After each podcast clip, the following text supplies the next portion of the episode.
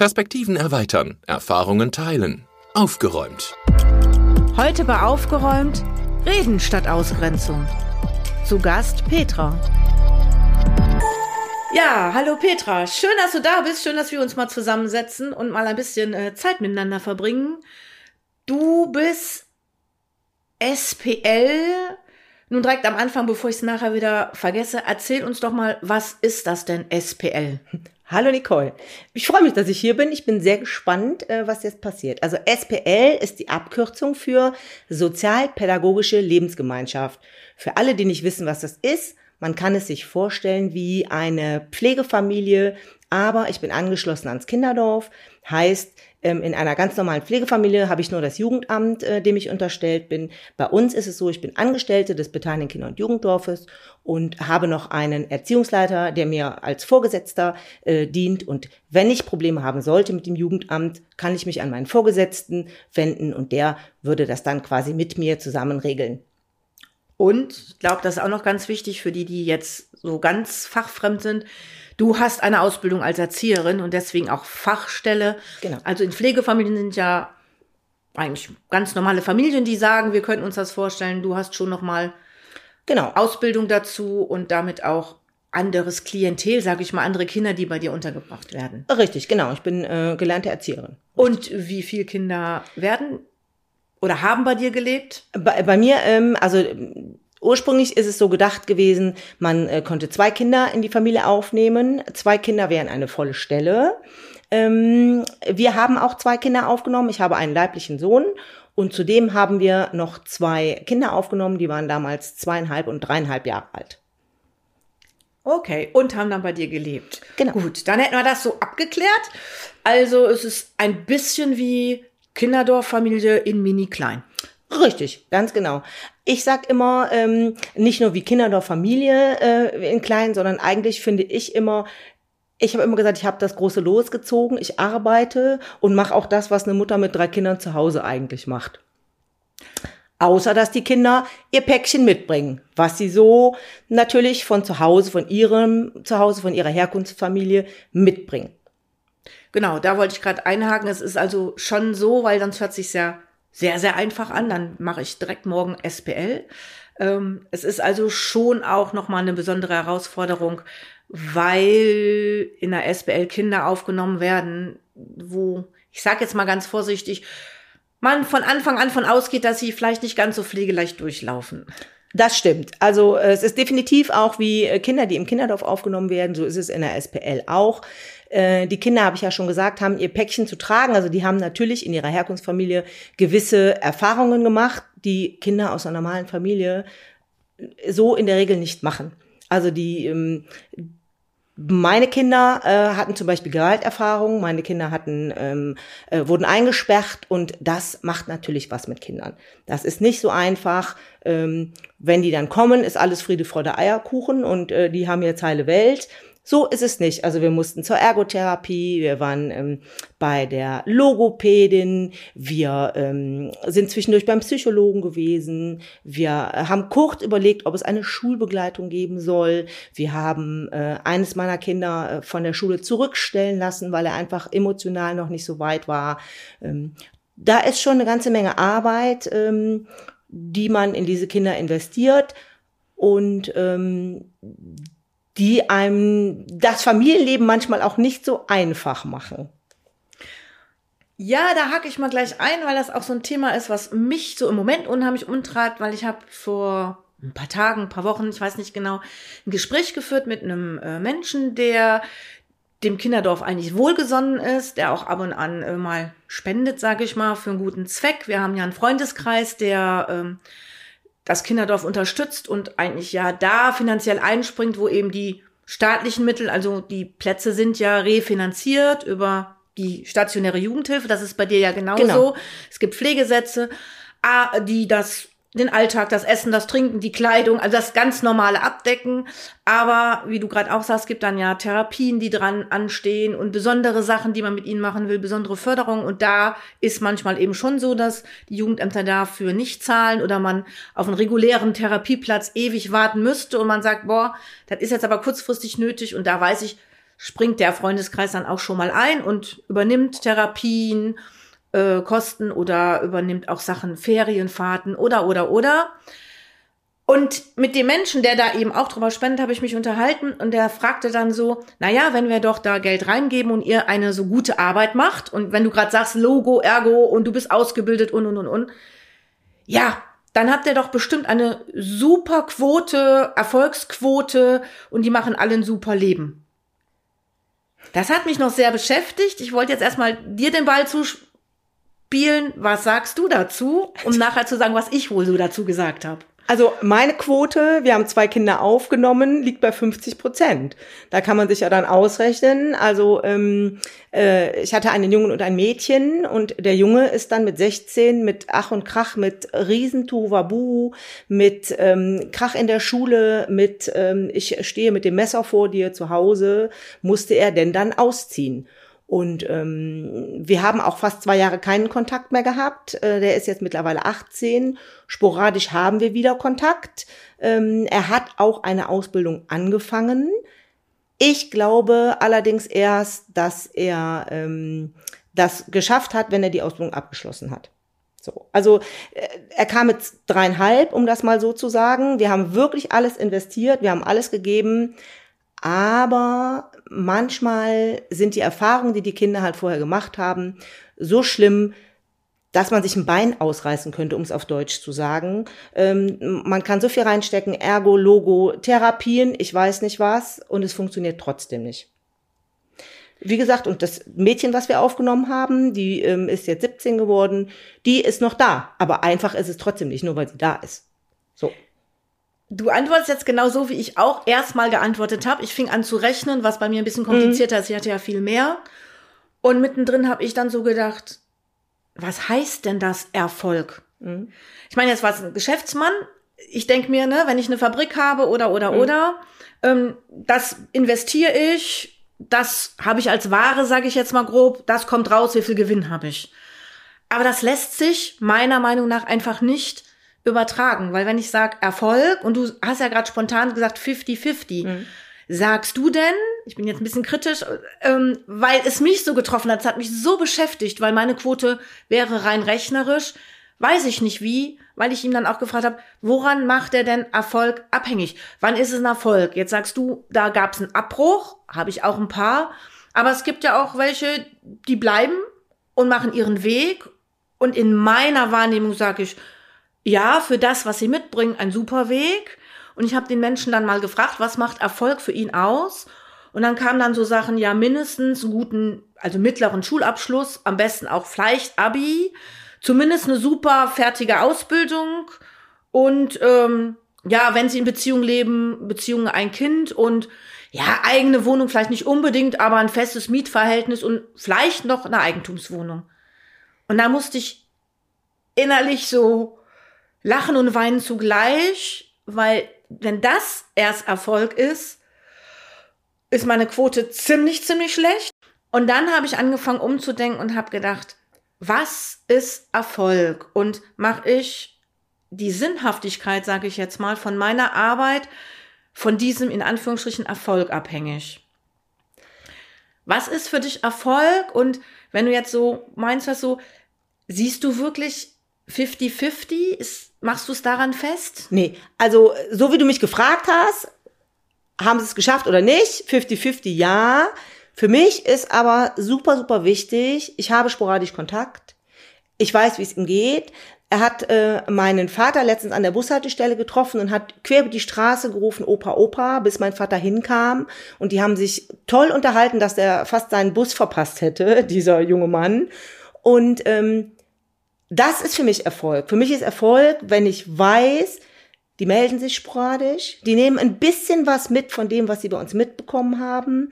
Und sei es nur, wenn sie ab und zu mal drüber nachdenken, wow, das habe ich bei Niki mal gehört oder das habe ich bei Petra mal gehört. Da kann ich mich dran erinnern, das war gar nicht so verkehrt. Oder wenn die einfach sagen, boah, ich, ähm, ich habe so lange nichts von denen gehört, ich rufe die mal an oder ich schicke denen mal nur eine WhatsApp. So, das finde ich ist für mich schon Erfolg, weil ich glaube, wir müssen in der Arbeit, die wir leisten, viel kleinschrittiger denken. Weil ich glaube, die Kinder, die wir aufnehmen, egal wo im Kinderdorf, im, ob im SPL, Kinderdorf, Mutter, Schichtdienstgruppe, völlig egal. Ich glaube, die haben so viel mitgemacht, dass man gar nicht in großen Schritten denken kann. Denn viele unserer Kinder machen ja gar keinen Realschulabschluss. Also für mich wäre schon wichtig, wenn sie es hinbekommen könnten, überhaupt einen Abschluss zu machen und vielleicht sogar, wenn es schön wäre, ähm, eine Ausbildung zu machen. Manche schaffen aber noch nicht mal eine Ausbildung. Ja gut, dann gehen sie in ein betreutes Wohnen oder was auch immer. Wichtig ist, ich höre ab und zu was von den Jugendlichen. Die wissen, ich melde mich, die wissen, ich kann jederzeit kommen, egal wie gut oder egal auch wie schlecht es mir geht. Wenn es mir total dreckig geht, dann stehe ich da auf der Matte oder ich rufe da kurz an und ich weiß, bei denen habe ich mal gelebt, die helfen mir immer noch. Ich bin nicht aus den Augen, aus dem Sinn, ich bin nicht aus den Gedanken verschwunden, denn du machst ja schon ziemlich lange auch diesen Job und ich weiß, wie oft wir uns auch mal drüber unterhalten und ach, weißt du noch, der und der kam so super klein, das ist ja schon, weiß ich nicht, 15 Jahre her, 20 Jahre her. Oh Gott, ja, da habe ich angefangen zu arbeiten und von dem hast du noch mal was gehört. Mensch, das ist ja toll. Und da finde ich, geht einem das Herz so ein bisschen auf und das ist das, was wir machen. Also das ist das, was unsere Arbeit ausmacht, finde ich. Also ich gebe der der voll und ganz recht. Genau da bin ich dann auch gelandet, dass ich, äh, nachdem ich, der hat mich echt so ein bisschen in die Enge getrieben, wollte er wahrscheinlich nicht. Und ich fing wirklich schon so ein bisschen an, weil dann auch so Sachen kamen wie, wofür investieren wir denn dann so viel Geld? Mhm. Und ich sag mal, wenn man sich so ähm, vorstellt, und das höre ich ja auch von anderen, ähm, die sagen, wenn man hört, wie teuer in Anführungsstrichen so ein Jugendhilfeplatz ist, stationär, also kann man jetzt ja mal sehr provokant sagen, wie viel Geld der Staat in die Hand nimmt, um dann jetzt mal ganz böse formuliert zu sehen, ein Teil von diesen Kindern, Jugendlichen liegt ein Leben lang dem Staat ganz böse. Also es ist nicht meine Meinung, aber ganz böse auf der Tasche, weil die es auch nicht so wirklich schaffen und manchmal dann sogar, ich habe es jetzt leider wirklich bei einer meiner ehemaligen so, der Kreis sich doch wieder schließt und deren Kinder auch wieder in Jugendhilfe landen, weil es doch noch nicht gereicht hat. Also wie viel Geld wird investiert für welches Ergebnis? Als Geschäftsmann jetzt zu sagen, scheiß Geschäft, was der da leistet. ähm, bin dann aber auch davon weg und habe gedacht, nee, also da kriegst du nur Frust und bin dann auch eher in deine Sichtweise gegangen. Was wäre aber, wenn wir nicht da wären? Und was geben wir denen aber mit? Und dann habe ich mich auch mit jemandem unterhalten, der dann so sagt, na ja, also man muss ja auch gucken, was am Anfang war. Also diese Vorstellung, ähm, die kommen dann und schwuppdiwupp, die kriegen ein bisschen Liebe, weil das machen wir ja auch. Wir geben ja schon auch genau. Beziehung und Bindung. Dann kommt ein bisschen Fachlichkeit rein, dann kommt ein bisschen Therapie als wieder Heile mache und äh, am Ende stehen sozial selbstbewusste junge Erwachsene, die ins Leben starten. Viele haben ja die Vorstellung. Mhm. Und da sich dem zu stellen und zu sagen, wenn das mein Maß ist, boah, dann habe ich voll versagt, Petra, voll in der kompletten Länge. Und dann aber hinzugucken, nee, stimmt ja nicht.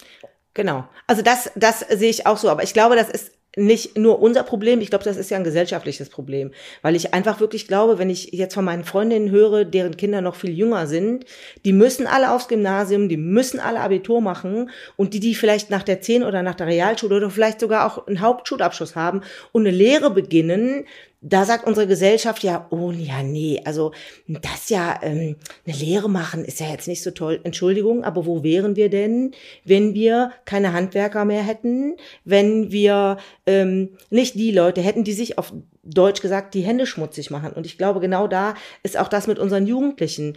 Viele haben einfach vom Intellekt her auch gar nicht die Möglichkeit, einen Realschulabschluss oder ein, ein Abitur zu machen. Ähm, ich bin doch froh, wenn die eine Lehre machen. Ich bin über jeden froh, der eine Lehre macht und ähm, dann arbeiten geht. So, das finde ich super. Und ich glaube auch, also gerade unsere Jugendlichen mit dem, was sie eben mitbringen, weil die wirklich ja alle emotional ähm, schon sehr auch beeinträchtigt sind. Ich finde es doch toll, wenn die es wenigstens versuchen. Und wenn die versuchen zu sagen, okay, ich versuche hier eine Lehre zu machen, wenn sie es nicht hinbekommen, okay, dann bekommen sie es nicht hin. Aber wichtig für mich ist doch, die haben vielleicht ein, zwei, drei, vier, je nachdem, wie lange die bei uns leben, das Gefühl gehabt, ich bin angenommen, so wie ich bin. Ich bin okay, so wie ich bin. Natürlich habe ich Ecken und Kanten, da muss ich dran arbeiten, aber die haben leibliche Kinder auch. Und äh, die müssen vielleicht nicht unbedingt zu einer Therapie, aber die kriegen von mir trotzdem einen auf den Deckel, wenn sie immer wieder ihre Sachen liegen lassen, um das mal kleinschrittig runterzubrechen. Und dann finde ich, ähm, haben wir doch eine tolle Arbeit geleistet. Dann können wir uns auf die Schulter klopfen und sagen, ja, für die Zeit, die die bei uns waren, ist denen gut gegangen. Wir waren für die da, wir haben unser Bestes gegeben. Und was sie davon mitnehmen, machen die Kinder und Jugendlichen eben selber draus. Und wie ich eben schon gesagt habe, und wenn sie nur kurz an uns zurückdenken und denken, boah, damals bei Niki oder bei Petra, da war das so und so, ich mache das jetzt genauso. Dann finde ich, haben wir schon unser Ziel erreicht. Finde ich auch. Ähm, aber wo du gerade so sagst, die Gesellschaft, ähm, wenn ich mir jetzt mal allgemein die Gesellschaft angucke, dieses, was du gerade sagtest, dieses Leistungsdenken, ich habe auch das Gefühl, es wird anders und immer straighter. Also ich habe jetzt ja, wie gesagt, schon viele Jahre mache ich mhm. das, also habe ich viele Jahre schon, sei es Schultüten basteln, Laternen basteln und da wir jetzt ähm, ja christlich sind und einige meiner Kinder auch zur Kommunion gegangen sind, ähm, Kerzen basteln zur Kommunion. Und gerade bei meinen letzten jetzt, die jetzt noch hier leben, aber so die letzten, sag ich mal, Kommunionkerzen, die ich basteln durfte oder musste, also bei mir eher musste, wenn ich ehrlich bin, hat mich wirklich erschrocken. Das ist so bei mir hängen geblieben. Das mal, also hier ist das so üblich, dass das dann die Eltern machen, also die Mütter meistens. Also bei mir waren es dann irgendwie, ich glaube, ein Vater und der Rest Mütter. Und ich weiß noch so, da war Thema, und das ist jetzt ja auch schon wieder ein paar Jahre her, nur Thema, und das sind ja dritte Schuljahr. Die doofe Lehrerin, die sorgt nicht dafür, dass genug gefördert wird. Die hatten alle Panik, dass die keine, ähm, damals kriegte man ja so, ähm, ja, wie heißt das nochmal von der Grundschule, wenn die sagen Empfehlungen, mhm. Schulempfehlungen. Ich weiß jetzt gar nicht, wie es im Moment aktuell ist. Mal ist es ja, die Eltern entscheiden trotzdem, mal ist es, die Empfehlung ist auch entscheidend, welche Schule die dann nachher nimmt. Das war so ein Thema und man bekam den Eindruck, wenn die jetzt gerade nicht nur Einsen und Zweien schreiben, sind die eigentlich schon abgehängt. Und das hat mich noch lang begleitet, weil sich das durchzieht, bis hin zu ähm, einer meiner Mädels, die jetzt, wo ich stolz wie Oskar drauf bin, eine Ausbildung macht. Die ist jetzt gerade im dritten Ausbildungsjahr. Und sie hätte sogar Abitur machen können. Also die hatte dieses mhm. Qualifikation. Da sie aber genau wusste, was sie werden wollte, wollte sie auch kein Abi machen. Ich wurde so schräg von den Eltern angeguckt. So nach dem Motto, wie kann ich dem Mädel diese Chance nehmen?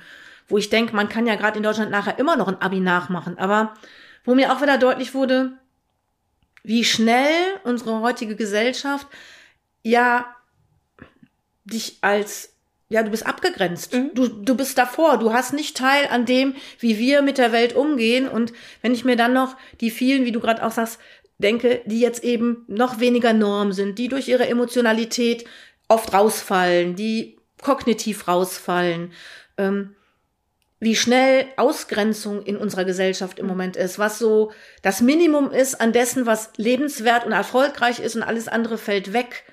Ähm, ja, wo ich denke, ich beobachte schon, dass obwohl wir ja immer sagen, wir werden immer freier und es wird immer offener erzählt und ich denke auch die Jugendhilfe hat sich super umgestellt, es sind nicht mehr, was weiß ich, Gruppen mit zwölf, 14 Kindern oder so.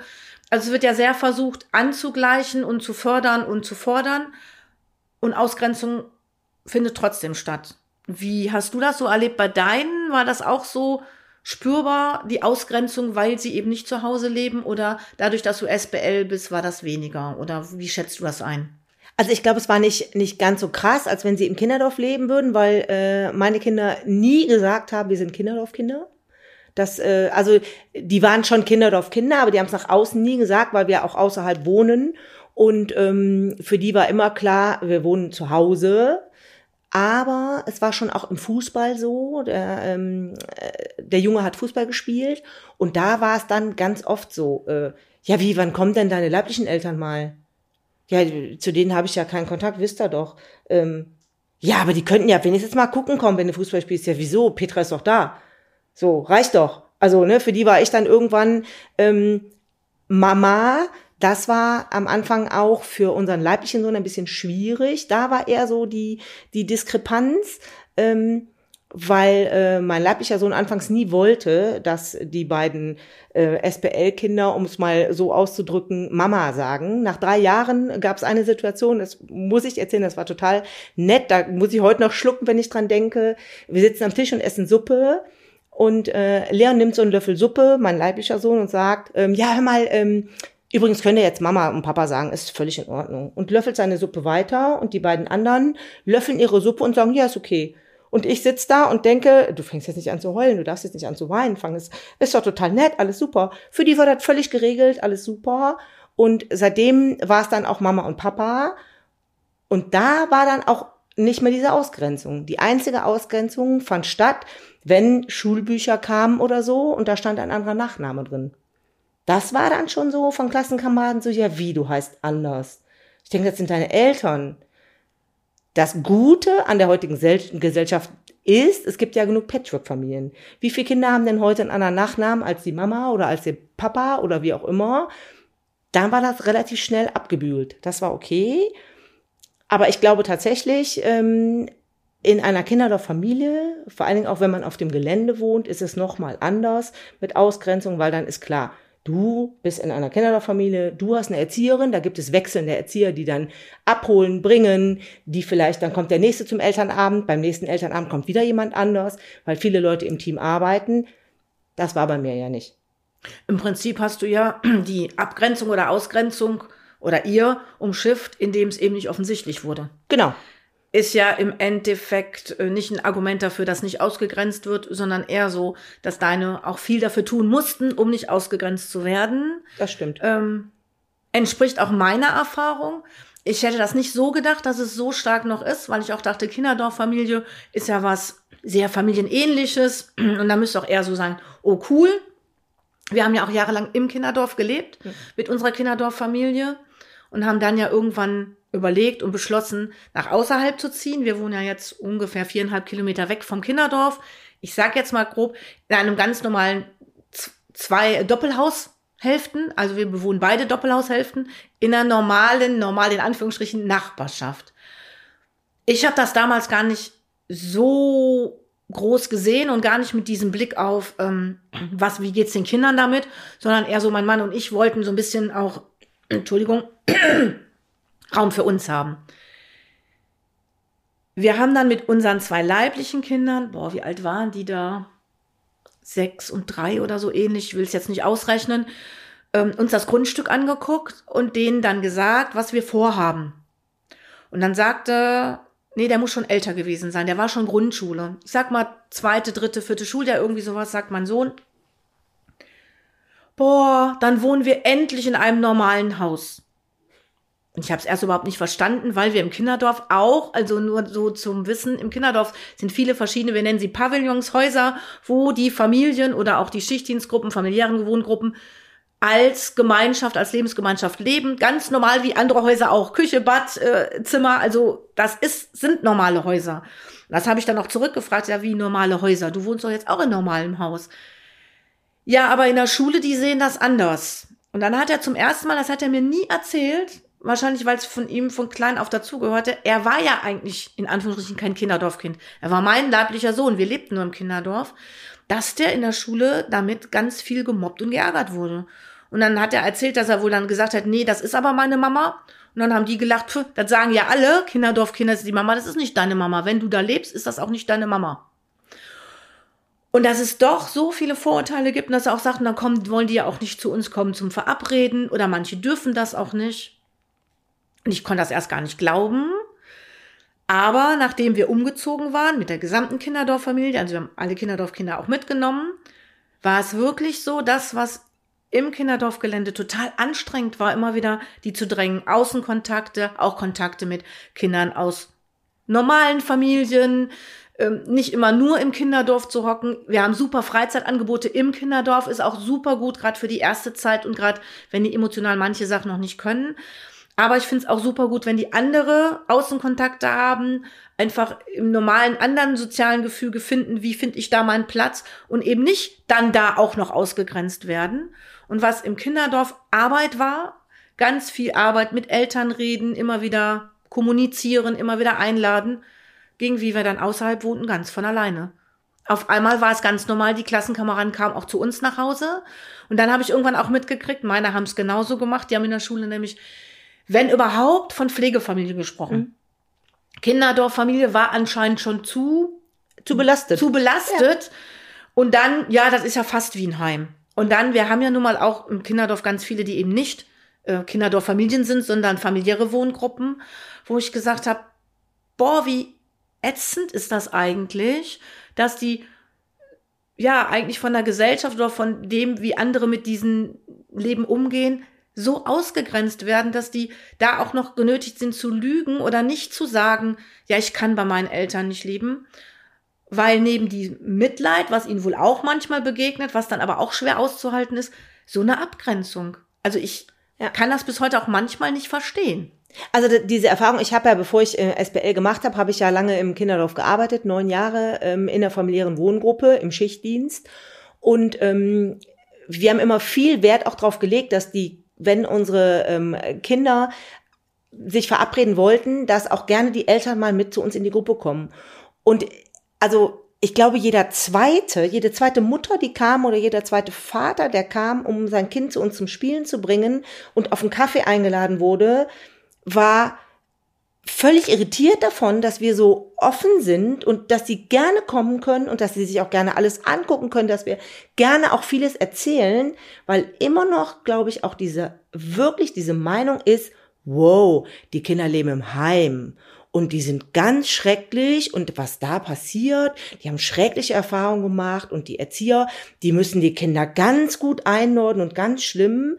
Ähm, und dann kommen diese Eltern tatsächlich in die Gruppe und sehen, das ist total nett hier, da ist geschmückt, jedes Kind hat sein eigenes Zimmer, die haben ihr eigenes Spielzeug, die können sich zurückziehen, die können sich verabreden, die können natürlich nach Absprache, aber für mich ist selbstverständlich, auch in meiner kleinen Familie, ohne jetzt mal die SBL-Kenner dazuzunehmen, ähm, ich möchte auch wissen, wo mein Kind hingeht zum Spielen, mit wem spielt mein Kind, wie sieht's da zu Hause aus.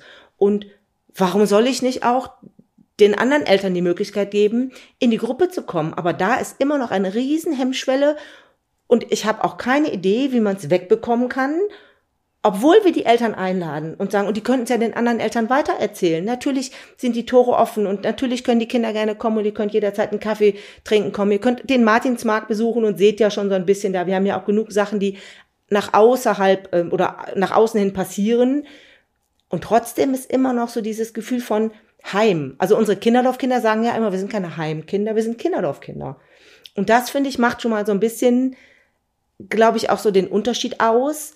Ähm, wir fühlen uns da zu Hause, aber wir sind nicht im Heim. Also wir haben zum Teil auch noch Eltern, zu denen haben wir Kontakt, aber ihr könnt gerne trotzdem kommen. Wir sind hier nicht eingesperrt, obwohl wir eine Mauer ums Kinderdorf drumherum haben, aber die Tore sind offen. Ihr könnt gerne kommen. Und trotzdem ist immer noch dieses Gefühl da von, ja, wir wissen nicht so von außerhalb genau, dürfen wir da überhaupt hin? Können wir unsere Kinder dahin lassen? Das finde ich super schwierig. Gleich geht's weiter mit dem Podcast. Ich habe einen Instagram-Account, wo ihr mir gerne Fragen stellen könnt. Und vielleicht bequatschen wir diese dann demnächst hier bei Aufgeräumt. Sucht einfach nach Aufgeräumt-Podcast. Ich freue mich auf euch. Aber jetzt erstmal viel Spaß mit dem Rest der Folge. Ja, und dann kommt dazu dieser Begriff Heim das sagtest du ja gerade schon zu Kinderdorf. Heim ist ja, ähm, wenn man sich jetzt mal anguckt, ich habe das schon mal erzählt, mal kritisch Fernseh guckt, wie viel ja entweder Friede, Freude, Eierkuchen, Kitschfilme es gibt. Das heißt, das Kind ist im Heim. Plötzlich tauchen Vater oder Mutter auf, die haben eine kleine Therapie gemacht oder irgendeinen Lebensweg ist etwas anders geworden und jetzt kann dieses arme Heimkind wieder zurück nach Hause wo dann einmal so, wo ich denke, für unsere Kinder ganz schwer auszuhalten, weil ja, natürlich, wir haben ja auch Kinder, die wieder zurückgeführt werden können, wo die Familien stabilisiert werden und die Kinder können wieder nach Hause.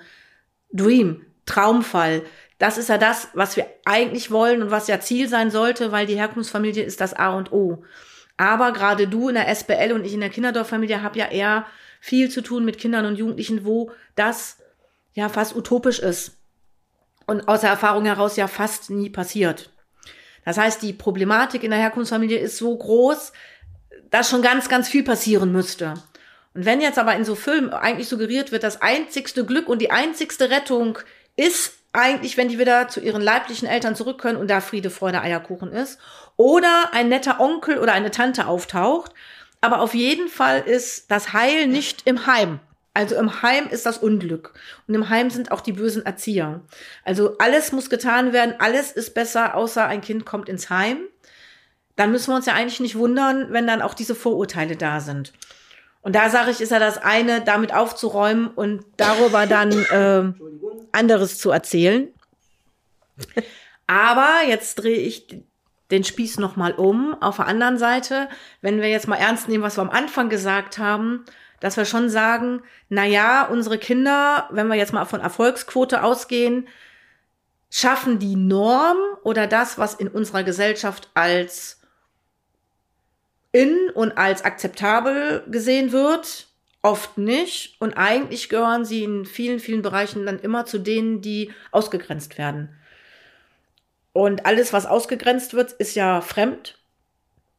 Fremd macht Angst. Also da können wir uns ja eingliedern oder unsere Kinder eingliedern in so vielen, vielen Bereichen, sei es ähm, mit Migrationshintergrund Kinder, sei es eben auch Kinder aus sozial schwachen Familien, die ja, glaube ich, in vielen Bereichen mit den gleichen Vorurteilen kämpfen, weil es geht ja auch um Statussymbole, es geht um Markenklamotten, es geht um, ich bin ein oder zwei Kinder in einem Zuhause, wo beide arbeiten gehen, richtig viel Geld haben.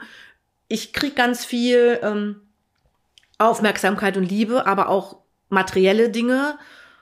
Und ähm, da sind unsere ausgegrenzt, weil natürlich haben wir auch, also ich sag, uns geht's viel viel besser wie viele vielen Kindern in ähm, Familien, wo Hartz IV empfangen wird oder wo Mindestlohn ist. Also finanziell ist es schon auf stabileren Füßen und trotzdem bei weitem nicht das, was heutzutage als du gehörst dazu gilt. Und dann kommt noch dazu, wenn wir ernst nehmen, sie haben ihre Verhaltensschwierigkeiten. Naja, ich bin jetzt mal sehr provokant als leibliche Mutter mit zwei behüteten Kindern habe ich ja vielleicht auch zu Recht Angst davor, was kommt denn von darüber? Wenn da Kinder sind, wie du sagst, mit Gewalterfahrungen, Missbrauchserfahrungen, Drogenerfahrungen, die dann auch ihren Weg nicht so gerade gehen, dann will ich doch als Mama, ich bin jetzt ganz provokant, meine heile, liebe Familie, mein liebes, ja, meine, meine, meine heile Welt nicht bedrohen lassen. ähm, ja, glaube ich schon. Wobei ich da ähm, nicht so wirklich, also als ich als SPL dann gearbeitet habe, die Erfahrung gar nicht mehr so gemacht habe. Weil, also ich glaube, es macht einen Unterschied für die Eltern, die ihre Kinder zu Hause haben und Kontakt mit unseren Kindern haben. Ich glaube, es macht wirklich einen Unterschied, ob immer derselbe kommt. Weil als ich als SPL gearbeitet habe, kam ich ja dann immer, also erst als Petra, dann später war ich ja Mama in der Schichtdienstgruppe war es ja anders. Da kam immer jemand anders und immer wieder jemand Neues. Und ich glaube, das ist das, was es fremd macht. Ich glaube nicht, dass es unbedingt was damit zu tun hat, dass die, dass die Eltern Angst haben, dass sie vielleicht wirklich in Kontakt kommen mit Drogen oder irgendwas. Einige bestimmt schon, weil meine Kinder hatten ja nun auch wirklich äh, Missbrauchs- und Gewalterfahrung. Aber ähm, in der SBL habe ich diese Erfahrung nicht gemacht. Also weil ich aber immer auch gut im Austausch war mit den Eltern, wo meine Kinder mit deren Kindern befreundet waren. Also wir haben viel, die haben vieles gefragt. Ich habe auch vieles erklären können, natürlich nicht alles, aber ich konnte vieles erklären. Und ich glaube, so konnte ich den Eltern ähm, der Freunde meiner Kinder so ein bisschen den Wind aus den Segeln nehmen. Und ich glaube, so konnte ich denen auch diese Ungewissheit wegnehmen. In den Gruppen ist es ja nochmal anders. Man hat ähm, sieben oder acht verschiedene Kinder sogar. Und natürlich breite ich nicht jedem die Lebenserfahrung und die Lebensgeschichte äh, vor denen aus. Das ist ja logisch. Also ich finde, es, es hat ja auch was mit Privatsphäre zu tun, was damit zu tun. Ähm, das muss ja nicht jeder wissen, was unsere Kinder erfahren haben zu Hause. Und es gibt noch sowas wie Datenschutz. Wir dürfen genau. es ja auch gar nicht. Erstens, genau. Und, und wir dürfen es auch gar nicht. Aber ich finde es auch, abgesehen vom Datenschutz, wirklich auch, es geht auch keinen wirklich was an. Natürlich haben die eine Erfahrung gemacht und dann muss der andere das auch einfach so stehen lassen und sagen, okay, die haben eine Erfahrung gemacht. Aber ich glaube, es hat auch viel mit Zeit zu tun, wenn man ähm, als Kinderdorf-Mutter wie du oder als SBL wie ich unterwegs ist, nehme ich mir auch einfach die Zeit dafür und ich weiß, das sind wichtige Freunde, dann kann ich mit den Eltern auch mal in näherem Kontakt sein und kann auch vieles erklären Oder habe ich wirklich acht Kinder in der Schichtdienstgruppe, ähm, in der Kinder, also in der familiären ähm, äh, ähm, Familie äh, im Kinderdorf? Habe ich acht Kinder? Habe ich acht Mal am Tag verschiedene Termine, wo ich hin muss? Habe ich acht vielleicht verschiedene Schulen, wenn es ganz dumm läuft, muss ich zu vielen, zu acht verschiedenen Schulen, muss ich zu äh, für acht verschiedene Kinder in Therapie, dann haben die sich womöglich auch noch verabredet, dann haben die auch noch Freizeitinteressen, die gehen vielleicht tanzen oder die gehen vielleicht reiten im Kinderdorf oder die haben außerhalb ähm, noch irgendwelche Veranstaltungen, dann habe ich auch einfach die Zeit oft nicht, um mich dann mit diesen anderen Eltern auseinanderzusetzen oder zu unterhalten. Und dann, glaube ich, ist es für die Eltern von außerhalb, also die Eltern der Freunde, dann ja auch schon mal so, wow, die haben überhaupt keine Zeit. Also dieses Signal, die haben keine Zeit für ihre Kinder, ist ja Quatsch, weil auch in den Schichtdienstgruppen die Leute sind für die Kinder da und arbeiten mit denen und spielen mit denen und machen Gott weiß was, bringen die ins Bett abends, wenn die schlafen gehen, äh, stehen morgens mit denen auf, machen die Schulbrote, äh, kaufen mit denen Klamotten ein. Das, was jede Mutter zu Hause auch oder jeder Vater äh, mit seinem Kind zu Hause auch macht. Aber bei acht Kindern ist natürlich viel mehr Arbeit. Und nach außen hin wirkt es, glaube ich, auch anders. Und ich glaube, das schreckt vielleicht auch viele ab. Also du meinst eigentlich, dass ähm, in Anführungsstrichen wir zwei ähm, ganz viel investieren. Das kann ich nur bestätigen, habe auch ich darin, um eben diese Vorurteile und diese Abgrenzung, Ausgrenzung zu unterbinden, genau. indem wir die Eltern, wie du auch sagst, einladen, mit denen reden, ähm, wenn Irritationen aufkommen, ziemlich nah dran sind ähm, und damit ja lösen wir ja eigentlich die Vorurteile. Das ist ja ganz oft so. Dann genau. verliert es ja den Schrecken und die Angst, weil man dann im direkten Kontakt feststellt, so viel anders ist es nicht. Mhm. Da ist ein ganz normales Haus, kommt ja da manchmal wie, die haben ihr eigene Zimmer. Und damit kann man es ja auch auflösen. Und in den, ähm, sag ich mal, anderen Gruppen ist dafür die Zeit oft nicht da. Und eben, es sind immer andere Leute, weil man da ja im Schichtdienst arbeitet. Dadurch genau. sind immer andere Menschen zuständig. Ähm, aber es, es wird ja dadurch nicht fairer. Also ich glaube ja, die haben ja genauso auch in den, ne, alle Kinder, die stationär untergebracht sind, ähm, das Anrecht, sage ich jetzt mal drauf, oder ich würde mir das wünschen, wenn es so ist, dass sie eben nicht neben der schlimmen Geschichte auch noch so viel Ausgrenzung erleben müssten. Und das wäre dann ja eher so dieser Appell oder dieser Wunsch, ähm, ja, dass nicht so viel Arbeit von Seiten der, ich sag jetzt mal, Heime, stationären Gruppen, familiären Wohngruppen, SBLs, Kinderdorffamilien, was es so gibt, notwendig wäre, sondern dass vielleicht ähm, ja unsere Gesellschaft oder die, die das hören, die, die mitkriegen, sowas gibt es, ähm, einfach ja offener dem gegenüber sind und ähm, auch mal ein bisschen selbst über den Schatten springen. Und ähm, was man dann doch oft hört, so Sachen wie, nee, da gehst du nicht zum Spielen hin, wenn überhaupt kann derjenige hier hinkommen. Und dann ja auch oft, also ich habe es auch erlebt, sowas entstehen kann, wie ähm, den laden wir zu uns ein, in Anführungsstrichen das arme Heimkind, dann peppeln wir den mal gut auf und dann bringen wir den wieder zu der bösen Schicht- und Heimgruppe zurück. Und wenn die die dann zurückbringen, merkt man auch manchmal, also ich habe es zumindest schon mitbekommen, an der Haltung, eigentlich finden die die Erzieher in den Schichtdienstgruppen und manchmal auch bei mir die Erzieher ganz schön doof und unterstellen eigentlich schon so, naja, wie du gerade auch sagst, die haben ja wenig Zeit für die und denen müssen wir mal helfen. Und ja, die kümmern sich ja nicht wirklich drum. Also es findet dann wenig Austausch statt, wo ich dann die Erfahrung gemacht habe, dadurch werden die Vorurteile eigentlich nicht kleiner, sondern manchmal sogar noch größer, weil da Missverständnisse entstehen. Weil natürlich unsere Kiddies auch sehr originell sind mit dem, was sie so dann bieten. Und wenn die mitkriegen, ich krieg da ganz viel Aufmerksamkeit, weil ich ein armes Heimkind bin, bevor ich gar keine krieg, kann ich die Rolle auch spielen. Also auch das habe ich ja erlebt. Und wenn dann kein enger Austausch ist, ähm, wird's dann auch schon mal sehr schräg. Ich äh, vergleiche das immer so ein bisschen, um das nochmal vielleicht so zu verdeutlichen, mit einem Kind im Rollstuhl. Wenn ich ein Kind im Rollstuhl habe und weiß nicht so genau, uh, darf ich da ansprechen. Also meine Erfahrung ist zum Beispiel hingehen und nachfragen. Und wenn ich dieses Kind frage, du sag mal, warum sitzt du denn im Rollstuhl? Oder ich frage die Mutter, ähm, Entschuldigung, darf ich mal fragen, was ist denn da passiert? Die sind ganz dankbar das erklären zu können, warum ist dieses Kind im Rollstuhl gelandet, ähm, sei es, weil es irgendwie Kinderlähmung hat, vielleicht ist es so geboren, vielleicht hat es einen Unfall. Und so ähnlich finde ich, ist es bei uns auch. Also ich habe die Erfahrung wirklich gemacht, wenn wir werden angesprochen und wir erklären gerne.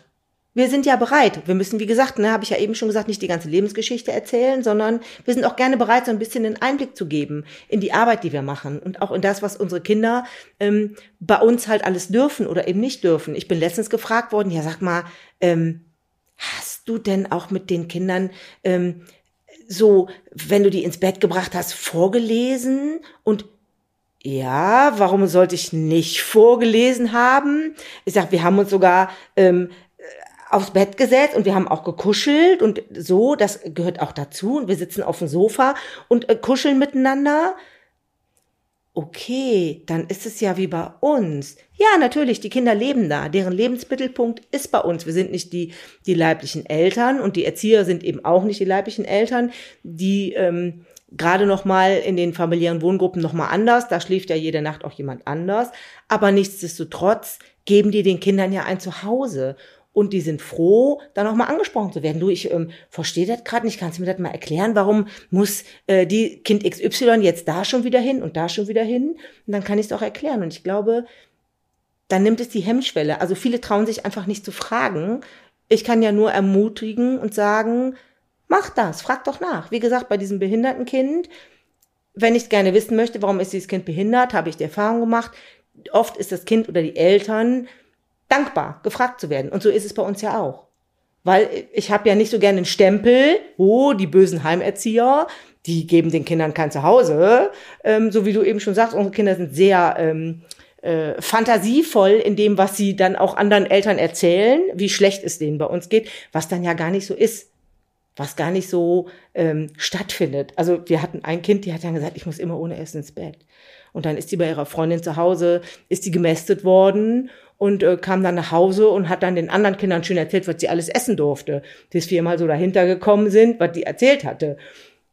Völliger Quatsch, ne? Als die Eltern dann gefragt haben, oh Gott, das wussten wir gar nicht. Oh mein Gott, wir haben es wirklich für ernst genommen.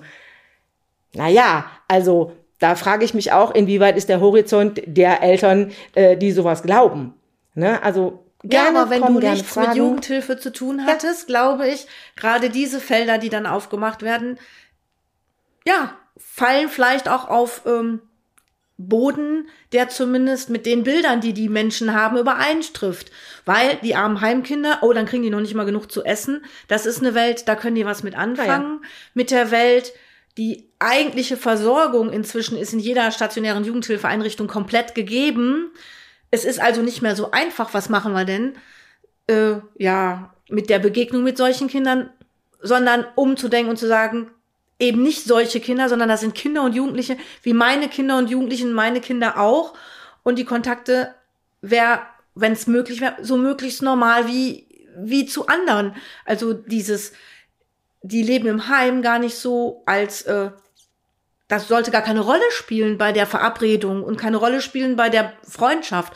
Und da sehe ich das genauso wie mit behinderten Kindern. Da muss ich dann an meine Nase packen. Ich glaube, inzwischen bin ich schon viel, viel besser drin geworden, aber ich weiß, dass ich auch lang große Hemmungen hatte und lang auch immer nicht so wusste, hm, wie macht's man denn? Du willst auch nicht denen auf die Füße treten, du willst auch nichts Falsches sagen. Und anstatt sich so einen großen Kopf zu machen, wie du gerade sagst, einfach ansprechen oder einfach mitreden und dann ja, siehst du irgendwann nicht mehr das behinderte Kind, also ich hatte jetzt Kontakt mit einem äh, blinden Kind, sondern du siehst irgendwann den Menschen. Genau. Das Kind, den Jugendlichen oder auch irgendwann Erwachsene. Also das zieht sich ja in die Erwachsenenwelt genauso rein. Und äh, das wünsche ich mir auch in dem Bereich, dass gar nicht mehr die Rolle spielt, wo leben die denn, sondern wie gut ist die Freundschaft. Und wenn die Mist machen mit anderen, ja, dann wird's genauso wie bei anderen Eltern spricht man es auch an, ja. wird's da halt eben auch angesprochen. Dann, dass es dann aus diesem Tabu oder dieser Ehrfurcht rauskommt. Genau. Ja, das wäre so ein Anliegen von mir, was so ein Punkt ist. Ein anderer Punkt, der mich noch so interessieren würde. Ähm, das ist gerade schon so ein ganz klein bisschen angeklungen. Du ähm, warst ja nicht immer SPL, das heißt, du hast vorher im Schichtdienst gearbeitet in einer äh, familiären Wohngruppe. Ich weiß, dass du inzwischen halbtags jetzt wieder sogar in einer Intensivgruppe arbeitest, wo also Kinder und Jugendliche äh, leben, die, sag ich mal, vom, ich sag mal, vom Schicksal besonders gebeutelt sind, also die noch mal mehr emotionale Probleme mit sich bringen, äh, wo es noch problematischer war oder die schon viel viel älter waren, wie sie dann Hilfe bekommen haben, so dass die äh, Verletzungen, die seelischen, noch viel größer sind. Ähm, wenn du so sagst, du hast vorhin so lapidar gesagt, natürlich geben wir denen auch Nähe und kuscheln mit denen, auch in den Schichtdienstgruppen, die haben ein Zuhause. Ähm, erlebst du das auf beiden Ebenen gleich? Weil ich meine, SBL ist ja schon nochmal eine andere Entscheidung. Ich lebe mit den Kindern, da ist es ja eher, ich arbeite. Was sagst du, ist für dich so der größte Unterschied, wenn du die zwei Felder, sage ich mal, zu arbeiten, Strich zu leben, nebeneinander siehst? Also ich, ich muss dazu sagen, ich habe ähm, immer das Glück gehabt, bevor ich SPL geworden bin, habe ich ja in der familiären Wohngruppe gearbeitet. Jetzt ähm, bin ich mit einer halben Stelle ja in der Intensivgruppe. Äh, ich habe das Glück gehabt, dass wir immer ein richtig gutes Team hatten. Das heißt, die Erzieher, die mit mir gearbeitet haben oder jetzt auch arbeiten, wir verstehen uns auf persönlicher Ebene auch wirklich gut. Ähm, von daher ist es für mich, also das hört sich jetzt echt immer blöd an. Ich sage zwar immer, ich fahre zur Arbeit, ähm, obwohl ich ja zu Hause auch arbeite. Aber wenn ich in die Gruppe fahre, dann fahre ich zur Arbeit. Ähm, da bringe ich auch die Kinder ins Bett und da äh, sitze ich mit denen auf dem Sofa und habe die in, im Arm oder ich habe Kinder auf dem Schoß. Wenn die weinen, dann tröste ich die. Wenn ich im Nachtdienst bin und da schlafen kann, wir haben eine Nachtbereitschaft, wir können also auch schlafen im Nachtdienst. Ähm, dann kommen die auch an mein Bett und sagen, ich habe gebrochen, ich habe schlecht geschlafen, ich hatte einen Albtraum. Ähm, ich bringe diese Kinder auch wieder ins Bett. Ich glaube, der einzige Unterschied ist, zu Hause in der SPL ist es wie zu Hause. Da haben die Kinder mit bei mir, wenn es denen schlecht geht, auch mal mit im Bett geschlafen. Ich habe die, als sie klein waren, in den Arm genommen. Das ist in den ähm, in der Intensivgruppe anders. Das ist ja eigentlich so auch nicht gewünscht. Ähm, was aber nicht heißt, dass wir nicht trotzdem die Kinder, wie gesagt, ne, in den Arm nehmen, kuscheln, drücken, für die da sind, die trösten, äh, mit denen über ihre Probleme sprechen. Ich glaube, das ist der größte Unterschied, weil es einfach auch, ich glaube, für die Kinder einen Unterschied gibt. Meine hatten immer mich. In der Intensivgruppe schläft jede Nacht jemand anders da. Und das ist, glaube ich, auch für die Kinder so ein bisschen, also es hat jeder seinen Bezugserzieher. Das heißt, dieser Bezugserzieher kümmert sich besonders um ein oder zwei Kinder, hat den Kontakt mit den leiblichen Eltern, hat den Kontakt vielleicht mit den Großeltern, begleitet die ähm, Besuchskontakte, wenn die Eltern kommen, ähm, hat den äh, intensiven Kontakt mit dem Jugendamt. Da haben die Kinder auch nochmal eine besondere Bindung zu, glaube ich. Zu den anderen Erziehern haben sie auch eine Bindung und ein gutes Verhältnis, aber es ist doch immer noch so ein bisschen Distanz auch da. Und ich, ich persönlich finde es gut. Also, weil ich glaube, ich fände es erschreckend, wenn jedes Kind in, gerade bei uns in der Intensivgruppe, zu jedem Erzieher den gleichen Kontakt und die gleiche emotionale Bindung hätte, fände ich auch schräg. Also, weil ich glaube schon, äh, wir sind, ich glaube, neun Leute im Team oder zehn sogar. Die Kinder haben ein gutes Verhältnis zu, zu jedem, mehr oder weniger, können dem einen mehr, vertra mehr erzählen als dem anderen, ähm, aber zu ihren Bezugserzählen haben sie nochmal eine besondere Beziehung. Und das finde ich gut so. Das ist, glaube ich, so der größte Unterschied, ähm, dass es immer noch so ein bisschen auch eine leichte Distanz gibt, glaube ich, die es zu Hause nicht gibt, weil zu Hause ist Familie. Wir wohnen in, in meinem Haus, wir wohnen ähm, wir fahren mit meinem Auto, äh, wir kochen das, was wir gemeinsam kochen. Äh, das sind unsere Sachen und in der Gruppe ähm, ist es halt noch mal ein bisschen differenzierter, finde ich. Das ist, glaube ich, der größte Unterschied. Also, wenn ich das jetzt so richtig verstanden habe, korrigiere mich. Einmal sagst du, es gibt schon noch eine etwas andere Distanz mhm. als Unterschied.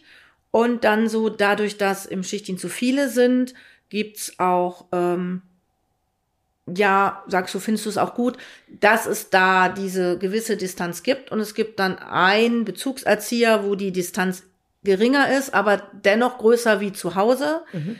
weil, ich sag's jetzt mal ein bisschen auf den Punkt gebracht, du darfst mich gern korrigieren, zur Schichtdienst oder familiären Wohngruppe gehst du zur Arbeit für eine bestimmte Zeit, zu Hause lebst du. Genau. Das heißt, dieses was ja auch irgendwo mal bei den Kinderdorffamilien zumindest auch irgendwo in irgendwelchen Statuten steht, du teilst dein Leben und damit teilst du also auch dein Privatleben und das passiert bei der SPL. Genau. Aber nicht in dem Ausmaß bei der äh, familiären Wohngruppe, Schichtdienstgruppe, Intensivgruppe. Richtig. Wäre genau. ja auch schwierig, wenn du sagst, 19 äh, im Team, 19 teilen ihr komplettes Leben da, wäre Genau. wegen Überfüllung geschlossen. Genau. Ähm, kannst du so mal auch für, ich sage jetzt mal Laien oder die jetzt zuhören, ähm, was ist für dich? Also ich denk so, auf der einen Seite, ich mit meinem Herz bin ich ja Kinderdorfmutter und sage, das ein und alles ist Leben teilen. Und trotzdem sage ich, ah, habe ich Kinder vor Augen, wo ich sage, das wäre das Stückchen zu viel. Da ist es super gut, dass ähm, es in diesen äh, anderen stationären Unterbringungsformen eben schon das Stückchen mehr Distanz gibt.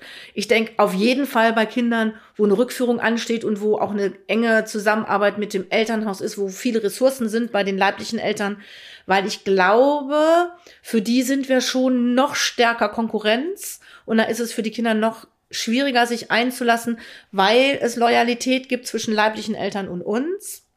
Also gerade da, wo eben die eine große Rolle spielen, finde ich auch, würde ich unterschreiben, ist immer äh, eine stationäre Unterbringung mit mehr Distanz die bessere, meistens. Aber ähm, wie siehst du das? Also Nachteil sage ich jetzt mal ganz vorsichtig. Ich habe schon auch Erfahrung gemacht, wenn Kinder, Jugendliche eben lang in der stationären Jugendhilfe in Schichtdienst geführten Gruppen sind, was ja einfach das System mit sich bringt, lässt sich ja auch nicht verändern, ähm, dass ja Bindungsstörungen, die vielleicht schon vorher da waren, wie sie gekommen sind, schon auch noch mal verstärkt werden, weil, wie du gerade sagst, die natürlich doch auch Bindung brauchen und dann Bezugserzieher haben. Aber dann gehen die Bezugserzieher wieder. Dann kommt ein neuer Bezugserzieher. Dann ist vielleicht der, wo die sich dran binden, gar nicht der Bezugserzieher, sondern noch ein anderer Erzieher, der ins Haus kommt, weil es gerade eben besser passt. Also eigentlich jetzt mal ganz provokant, dieses System der stationären Jugendhilfe im Schichtdienst produziert doch auch systemisch ganz viele Bindungsabbrüche. Sehe ich auch so, hast du recht. Auf der anderen Seite, also ich glaube, man muss da von, von Kind oder Jugendlichen zu Jugendlichen unterscheiden. Also äh, gerade bei, bei uns in der Intensivwohngruppe äh, gibt es ähm, jetzt aktuell ein, äh, ein Mädchen, ich glaube, wenn die in der Kinderdorffamilie oder in der SBL aufwachsen würde, die würde so viel Aufmerksamkeit, Emotionalität, Zeit bündeln, die würde einen auffressen. Ich glaube, für solche Kinder ist so ein System gut, der Schichtdienstgruppe, weil immer auch jemand anders kommt. Also wenn die immer nur eine Bezugsperson hätte, dieses Mädchen, ich glaube, ähm, das könnte keine, kein Erwachsener aushalten. Dieses Bedürfnis, was dieses Kind befriedigt haben muss. Für solche Kinder finde ich, ist es gut. Es gibt aber leider auch häufig Kinder, wo ich denke, wow, ihr werdet besser in der Kinder- oder Familie oder in einer Schichtdienstgruppe aufgehoben. Äh, Leider. Das war jetzt das Gleiche. äh, in der Kinder- oder Familie, Entschuldigung, oder in der SBL aufgehoben. Ähm, aber wir wissen es ja leider oft vorher nicht. Also die Kinder werden ja angefragt und dann ähm, weiß man, okay, die passen vielleicht besser äh, in eine Intensivgruppe oder die passen besser in eine familiäre Wohngruppe oder dieses Kind passt besser in eine Kinder- oder Familie, weil das ist auf langfristig ähm, geplant. Aber so ist das Leben ja leider nun mal nicht. So und ähm, oft kriegen Eltern, leibliche Eltern äh, der Kinder aus der Kinder- und Jugendhilfe die Kurve. Oft haben sie die richtigen Hilfen an der Hand und die Kinder können wieder zurück. Ganz oft aber eben auch nicht. Oder ganz oft gehen Kinder zurück, wo wir mit Bauchschmerzen denken, hu, die kommen vielleicht noch mal wieder. Ähm, dann ist es schwierig. Also wie gesagt, für Kinder, die, wo man weiß, die werden zurückgeführt, finde ich es völlig in Ordnung. Die brauchen sich nicht so stark an irgendwen zu binden, aber es gibt viele, viele Kinder, die eben trotzdem auch gerne diese Bindung haben und gerne jemanden haben und gerne auch sagen würden, hu, da würde ich mich gerne großes Wort zu Hause fühlen, weil das ist das, was ich hier gerade leben möchte. Es ist schwierig, weil wir, wie gesagt, vorher, wir können weder ins Kind gucken, noch haben wir genügend Informationen, wenn Kinder angefragt werden, was ist wirklich da zu Hause oder wo auch immer passiert, warum die Kinder aus den ähm, Herkunftsfamilien rausgenommen werden. Schwieriges, ähm, schwierige äh, Sache, das, das zu erklären und schwierig finde ich auch wirklich, ähm, ja, wie gesagt, es gibt Kinder, die sind da gut aufgehoben, die können da gut mit leben, gibt aber auch Kinder, die können das eben einfach nicht. Das heißt, eigentlich sind wir uns darüber, dass ähm, beide Formen, SPL, Kinderdorffamilie, wie auch stationäre Jugendhilfe im Schichtdienst, ganz wichtige Aufgaben haben, wo genau. ganz wichtig ist, Distanznähe auf die Reihe zu kriegen und gut im Blick zu halten. Ja. Und schön wäre es für die Kinder, die in den Schichtdienst nicht gut untergebracht sind, die vielleicht sehr klein kommen und sehr lange bleiben müssen, wenn wir vom Kinderdorf oder von anderen Trägern auch mehr Angebote mit in Anführungsstrichen Leben teilen geben könnten, die wir aber ja. im Moment einfach nicht haben. Das stimmt. Damit wäre wieder mein Appell, SPLs als Möglichkeit, ich sage jetzt mal Mini-Kinderdorffamilie oder eben sich zu überlegen, eine Kinderdorffamilie zu eröffnen, wäre was, wo wir guten Gewissens Werbung für machen können. Ja, und wollen. Also ganz bestimmt. Und auf der anderen Seite, wenn du sagst, wie schwierig das ist mit Distanz und Nähe, auch in den ähm, ja, familiären Wohngruppen, wie gehst du damit um? Oder hast du Ideen dazu oder Erfahrungswerte, weil du ja nun beides kennst? Ähm, du bist jetzt ein sehr emotionaler Mensch, ich weiß, und bist ja nicht umsonst SPL geworden. Also eigentlich ist auch so dein Herz so ganz und überhaupt und sowieso und Leben teilen, jetzt Schichtdienst. Ähm, wie kriegst du das hin, die Distanz auch ausreichend zu wahren? Also sag mal, ähm, ich könnte mir schon vorstellen, dass gerade du auch gefährdet bist, dich überall rein, nicht überall, aber sehr schnell reinzuschmeißen, auch zu nah dran zu sein. Ja, und dann eben, du wirst ja auch, weißt ja gar nicht, wie lange du da bleibst, irgendwann wieder gehen, weil für dich ist ein Abschnitt in deinem Leben, was sich jetzt gerade ergeben hat, aber ja nicht unbedingt auf ewig. Wie kriegst du das reguliert und ähm, kriegst du da auch Hilfen für, wenn du mal merkst, es klappt gerade nicht? Manchmal bekomme ich es schwierig reguliert, weil ich, ähm, wie du so schön sagst, eben ja wirklich ein, ein emotionaler Mensch bin und ich, also ähm, ich muss immer dran denken, deine direkte Kollegin hat immer gesagt, es gibt so ein Mutti-Gen. Sobald man ein Kind bekommen hat, äh, sieht man viele Dinge anders. Ähm, und dieses Mutti-Gen habe ich ja nun mal auch, weil ich habe auch ein leibliches Kind bekommen.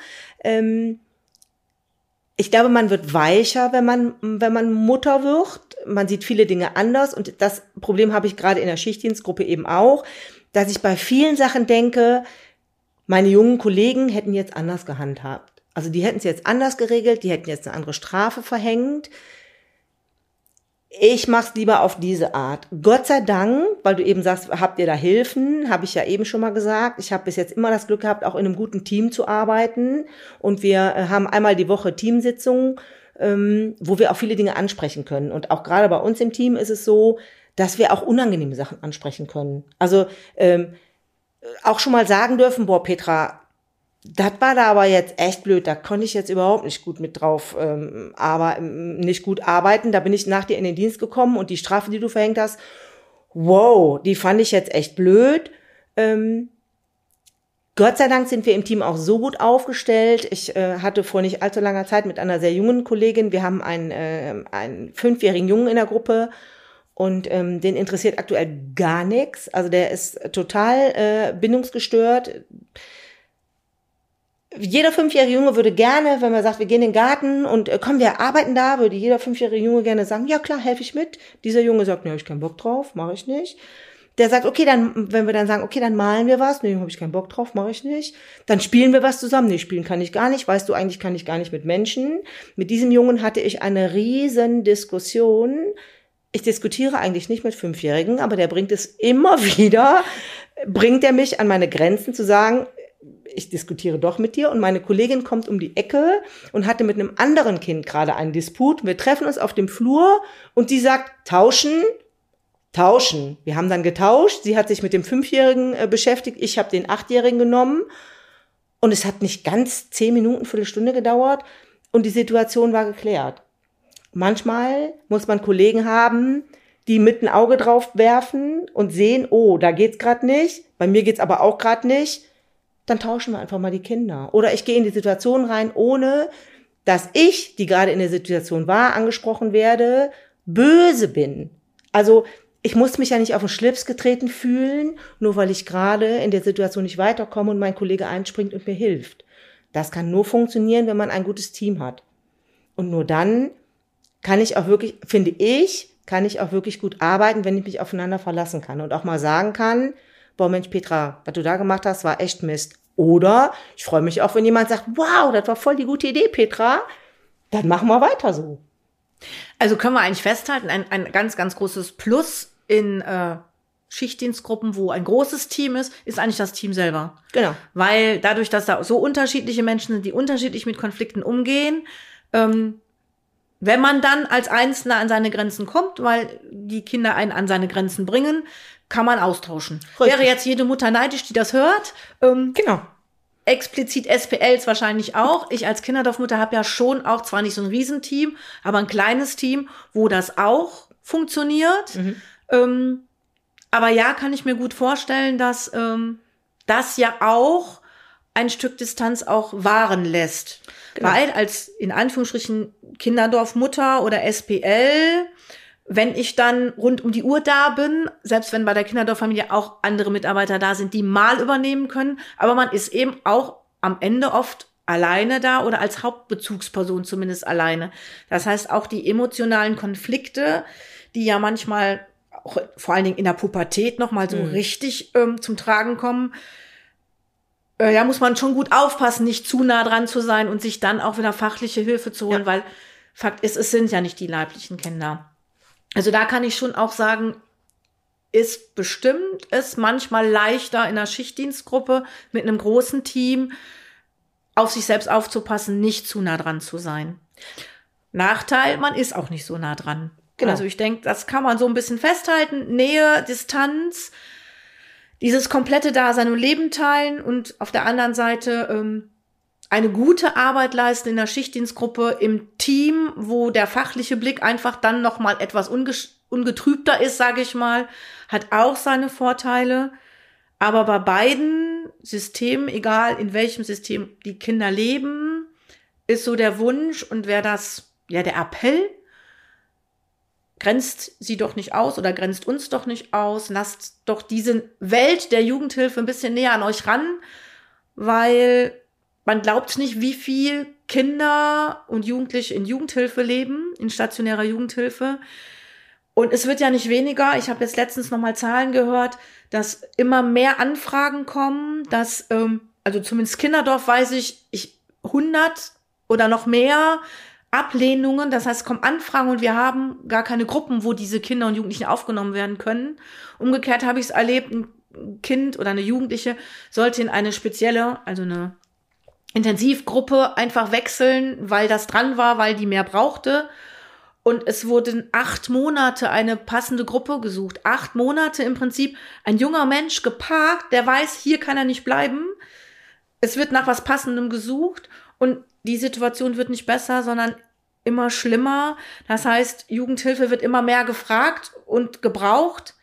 Und damit gibt's überall in eurer Nachbarschaft rechts und links, wenn er mal die Augen aufmacht, in euren Klassen eurer Kinder, gibt's Kinder, die in Jugendhilfe groß werden. Das ist nicht so die eine Ausnahme, der ganz komische Fall.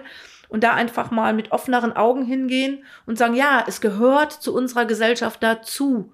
Es ist nicht ausgegrenzt und nur einige wenige, sondern Jugendhilfe ist mitten unter uns und die leben mitten unter uns und sollen einfach in unserer Gesellschaft Chancengleichheit haben, genauso weiterkommen können. Und das hat was mit Anerkennung unseres Berufes zu tun, weil man dann immer denkt, will man gar nicht, dass es so viel Kinderelend in Deutschland gibt, zu sagen, doch gibt's. Und auf der anderen Seite denen die Chance geben und sagen, ja, es ist ein Stück weit auch normal und gehört dazu. Und auch die Kinder und Jugendlichen sollen möglichst normal in unserer Gesellschaft mit groß werden und die Chance haben. Genau. Also kann ich voll und ganz unterstreichen, sehe ich ganz genauso. Ich habe noch einen kleinen Nachtrag. Ähm, auch ich in der SBL, also für alle, die gerne SBL werden möchten, die das hier hören, auch da gibt's ja die Möglichkeit, sich Hilfe zu holen. Es ist natürlich, wie du eben schon so, so schön sagtest, jede Mutter äh, wäre jetzt dankbar, wenn dann mal jemand um die Ecke kommen würde und sagen würde, boah, ich nehme dir das jetzt mal ab oder so. Ähm, gerade in der Pubertät springe ich mal ein, aber auch da gibt es ja die Möglichkeit. Ich hatte ja schon gesagt, ich habe einen Erziehungsleiter, der mir vorgesetzt ist und auch da, also ich hatte auch Supervision, ich hatte jemanden, äh, mit dem ich drüber reden konnte, boah, da kann ich hier nicht weiter, ich kann zu meinem Erziehungsleiter gehen. Und ich habe ja, obwohl ich nicht zu Hause bei mir Kollegen habe, aber ich habe ja jederzeit die Möglichkeit, meine Kollegen im Kinderdorf äh, zu befragen oder äh, Kontakt zu meinen Kollegen äh, herzustellen und mit denen drüber zu reden. Mensch, ich habe da dies oder jenes Problem. Wie macht ihr das denn bei euch in der Gruppe? Wie machst du das bei dir in deiner Kinderdorffamilie? Auch da gibt's ja Hilfen und wir unterstützen uns ja auch gegenseitig. Auch wenn wir nicht gerade unser Leben teilen, teilen wir ja aber doch eigentlich unser, ich sage das jetzt mal immer so nett, äh, unser Kinderdorfleben teilen wir ja miteinander.